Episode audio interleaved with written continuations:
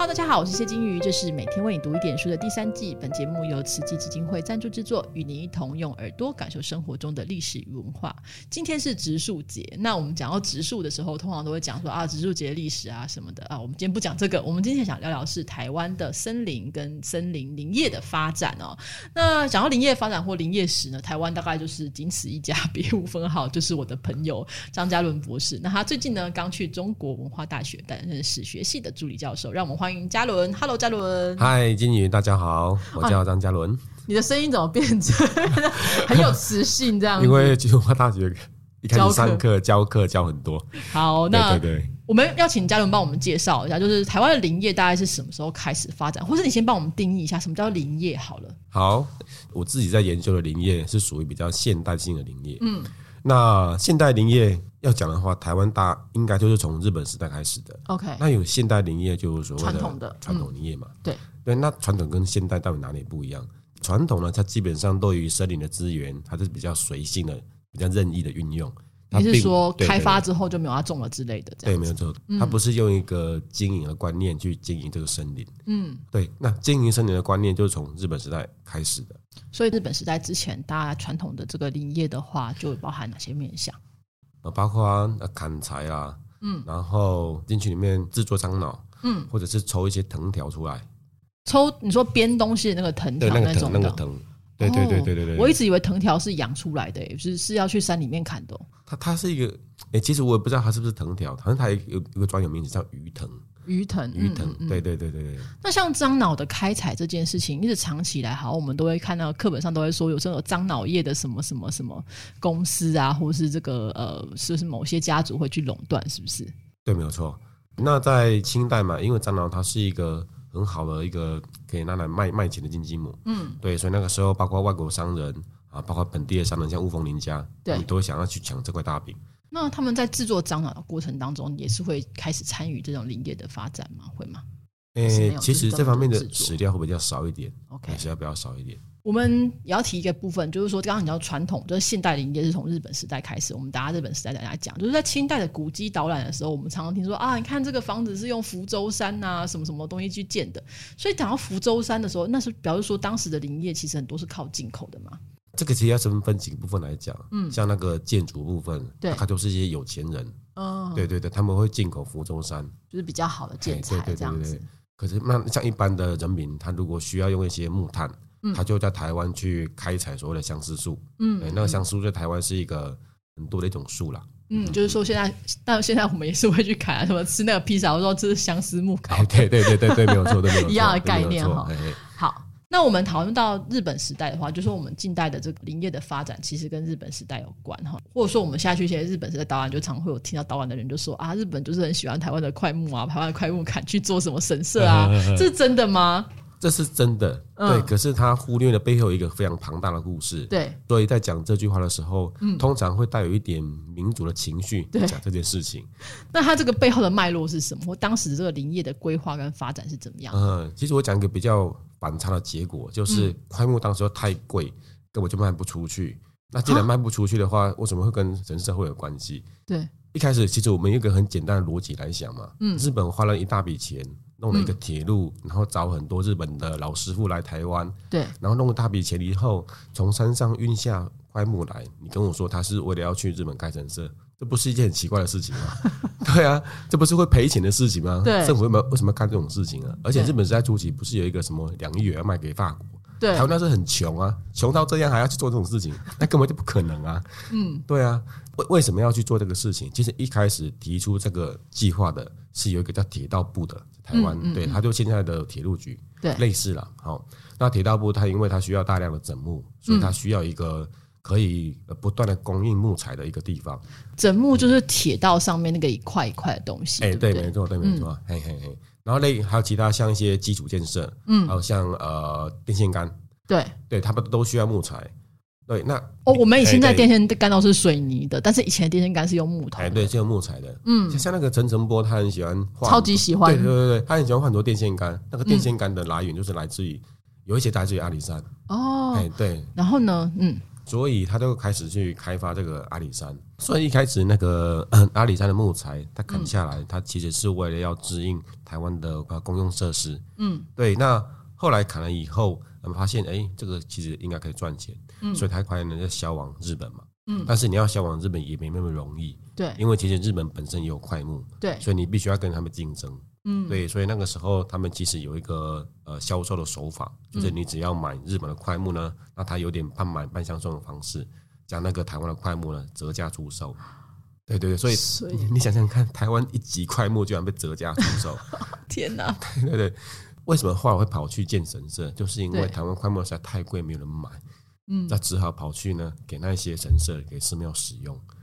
哦，所以我们刚刚其实一开始有问个问题，就是说，都传说说日本拿台湾的快木，好像特别为了台湾的快木来砍我们的森林，其实不是，它是一个，是，对对，它是替代，是是多的啦，就应该这样说。你如果用一个比较学术一点的话来讲，就是它是是在一个市场挤压之下，它必须要去竞争开成社的一个一个手段一个方式。OK，那即便呢，就是在台湾。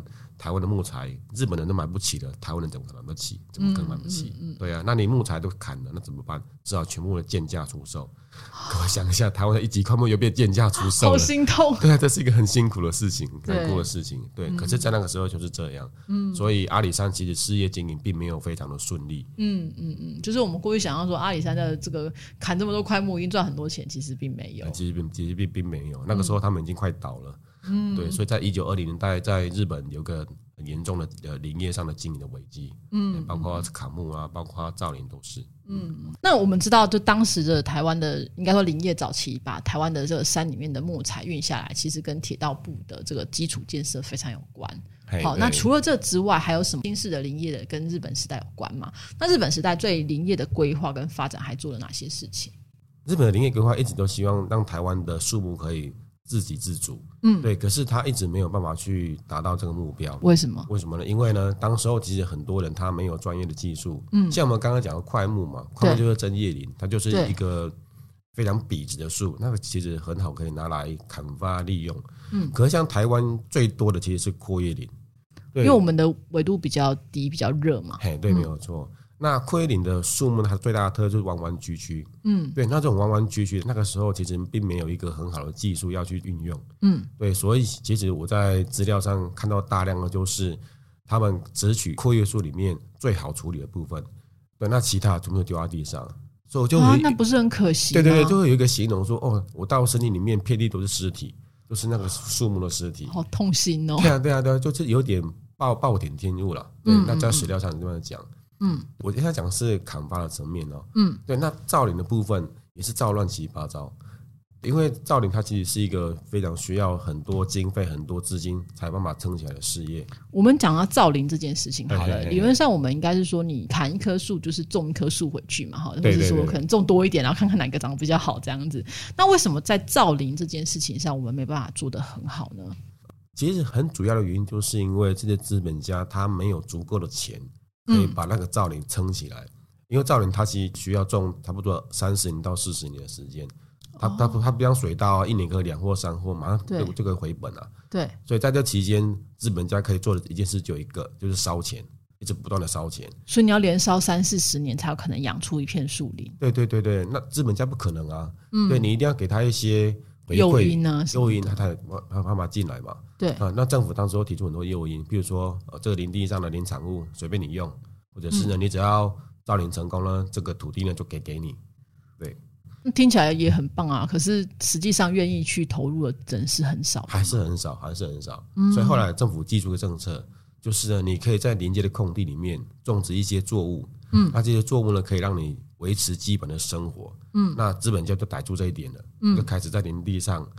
你会发现哦，这本来是一个樟树造林地，全部都是香蕉，全部都是茶叶，他利用这一个制度上的漏洞，开始里面钻漏洞。所以他原本是要给樟树造林，他可能就是栽个几棵。哎，对，没错，对对对，没错，这个现象现在还有，哦，现在还有，这完全是可以想象的事情。对对对对，因为他可能没有规定说你这块土地要种种多少的樟树嘛。对他没有，他没有规定，不然就是。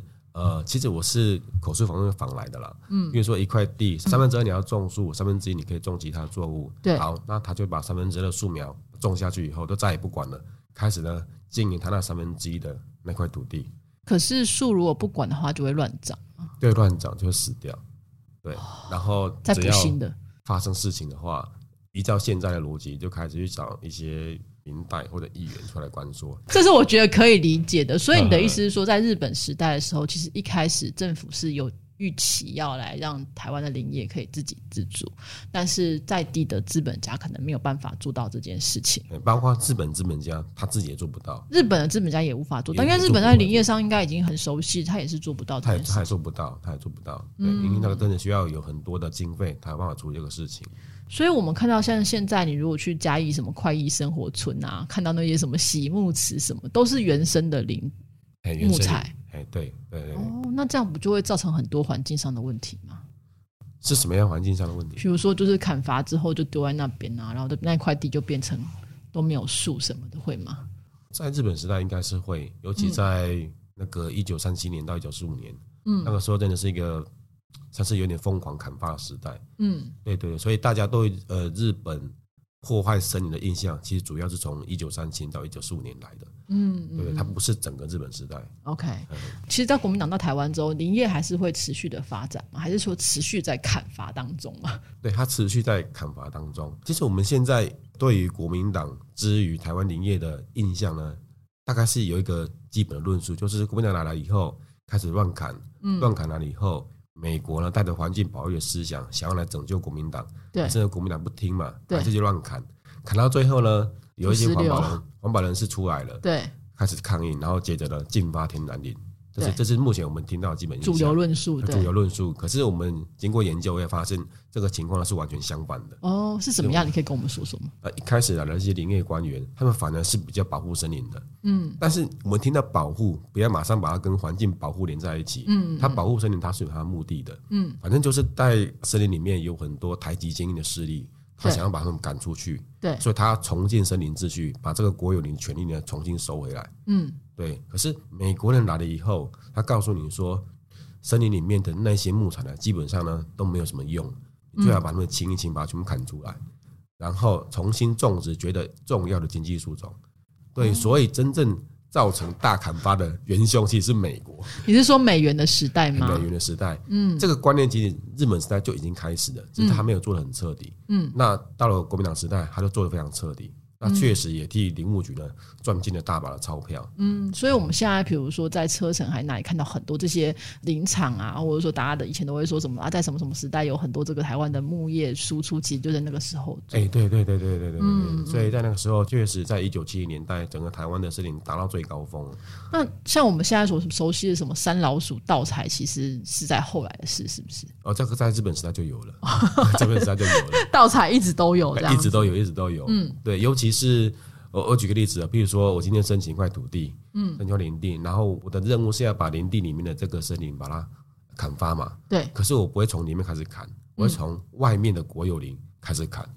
哎、也对，他会先从经济价值高的那个树木开始砍。嗯，对，那如果没有被抓到就算了，啊、如果抓到呢，那就所以就倒霉。但是就算抓到也没事。所谓没事，一直是因为森林法的法令一直以来都没有很严格，他只是发个钱就没事了。我们的森林法是什么时候开始制定的？现在现行森林法，哎我记讲很早，对不对？很早，在日本时代，大概大正八九年就有所谓的森林令了。嗯，嘿，然后后来中华民国什么时候其实我忘记了。嗯，对对对，不过也是在某个时段就有定定神灵法。就并不是很近代的事情，这样子。对对对对，并不是很近代的事情。所以这其实是一个很夸张的状态哈。呃那大概在什么时候开始确定觉觉得说，哎、这样不行，就是这样滥砍滥伐之后，其实整个状况会很不好，那开始禁止盗采是什么时候？哦，这个大概是在一九九零年代，哦，这么晚哦，一九九零年代。不过那个其实有一个，我们一般会说，因为环保运动兴起，对大家觉得这样滥砍滥伐不好。可是其实，在林务局内部，他其实一直想要转型。嗯，对，也就是说，因为树木砍的也差不多了啦，对，他们的钱呢也赚不多了。对所以林务局那时候经营其实非常非常困难。林务局以前是事业机关，就像一个大公司一样。对，他后来一直想要转型成公务机关，那刚好呢内外夹击，然后促成这个事情就出现了，就一九九零年代的禁发天然林。嗯，对对对，所以它是有个内外因素，不仅仅是外部因素而已。嗯，所以可以说，我们台湾的林业的发展，从这个传统的林业，可能就是呃，反正进去就盗采，然后进去就是采嘛，哈，然后开始就是樟脑啊什么做着做，然后到现日本的时候，本来有政府的力量想要介入，可以执行一个比较现代式的林业，可是因为资本的要求很高，所以没办法做到。嗯嗯。那到了国民党的时代的时候，可能也是因为想要把它砍出来，但是。看到最后就真的都没有任何书可以看啊！对对对对啊，听起来好悲惨 啊！对对对，所以可以到我们现在就是基本上，因为大家如果对林业有兴趣的话，大家都会去推荐说看那个哪呀哪神去村的小说或是电影。到目前我们其实已经没有的像日本这样的林业，几乎没有，几乎那那你的研究怎么办呢？这是一个很有趣的问题，说我们为什么台湾没有神去村？对啊，台湾其实没有这样像林田那个地方，嗯，林田林业村嘛，嗯，对。但是为什么一直没有发展？我认为一个非常根本的原因就是，台湾的森林一直以来都是以国有为原则，嗯，对。它不像日本，日本的民营林业非常发达。嗯，对我记得印象中没错，至少占了百分之三十以上民营林业。说民自己有山，然后去种树来砍伐林业，其实有百分之三十这么多。我我印象中啊，印象中，对对对。然后台湾是几乎百分之九十都是国有林，这样你要怎么去发展民营林业，我实在不懂。那对，可是政府的话，政府也可以成立一个什么林业公司来发展之类的啊。像以前的林务局这样子，这是一个好问题。但是我其实不知道为什么大家一直没有朝日本林业组去发展。对 对，但好像大家只会砍而已，就种树这一块好像就比较少一点。嗯，那我们是应该说我们在台湾的话，就是你在过去访谈过程当中，或者讨论到就是呃林业的过去的伐木工啊这些从业人员的访问当中，他们是完全没有任何种树的经验吗？我有访问过一个造林的包商，嗯，造林的包商，他其实是在一九六零年代、一九七零年代的一个政策下，他向政府承包一个造林的工程，嗯，他们其实也是会按照政府的要求去种树、干嘛等等的，嗯，所以他们确实是有这个经验，嗯，可是这个经验可能没办法完全的传承下来，或者成为一个持续的工作这样子。对对对，我接接你讲到这边，我就有一点呢，就是比如说林业的一个过程，然后这个林业里面。至少在台湾来讲，比如说伐木是由谁负责？由 A 负责，造林是由 B 负责。对。可是我们看那个日本林业村，不管是 A，不管是 B，都是同一个公司，都是同一个公司在负责的。嗯，对，所以它等于在台湾它分得很细。嗯，呃，一直没有办法形成一个林业村，我想这也是一个原因之一吧，我猜啦。因为你不可能天天都伐木嘛，你可能就是像神去村的故事的话，就是他们没事的时候就会种树跟采种子，然后养树苗，然后养完树苗就去种，种完之后再去看看就是疏伐或是什么状况。但是我们的话，可能就是伐木就是一群人，然后他伐木的人当然就不会去研究造林跟这些问题。嗯，对对对，没有错。这是一个 比较可惜的状况，对，很可惜。那你自己的研究？面你会觉得呃，如果可以的话，台湾有机会或是有可能好好的发展林业吗？台湾哦，我觉得台湾的林业很美，然后它真的需要有一群人。山叶山林啊，山林非常的美丽，对，山林很美丽。然后有没有机会哦？因为现在呃，政府它其实有点像跟原住民合作，去发展所谓的社区林业。对，就是社区林业是什么东西？社区林业它其实就是原住民，嗯，有原住民的中心，然后原住民呢去进行林业的这种活动。嗯，对对对，就是说他可能比如说我是这个村，我就管我们这边这个山这样子。哎，对对对对对对对，这个概念其实在日本时代也已经提出来了，但是在台湾都没办法去实行，它只是一个很好的概念，但是没办法。所以，他其实这些就是造林的工作，其实还是需要大家一起来投入，而且这个经费应该会非常高，对不对？嗯嗯嗯，因为造林真的不是一件简单的事情。是我们讲到这个植树节的时候，为什么要做这一集？就是希望大家植树节，你真的不要只是种一棵啊，在家里面门口种一棵树，比如我我有爱惜树林就好了。它其实有非常复杂的细节，包含了我们的高山的造林跟整个林业可以怎么样维系跟保育这样子。好的，那我们。今天真的非常谢谢嘉伦的分享。好，谢谢谢谢谢谢谢谢金鱼。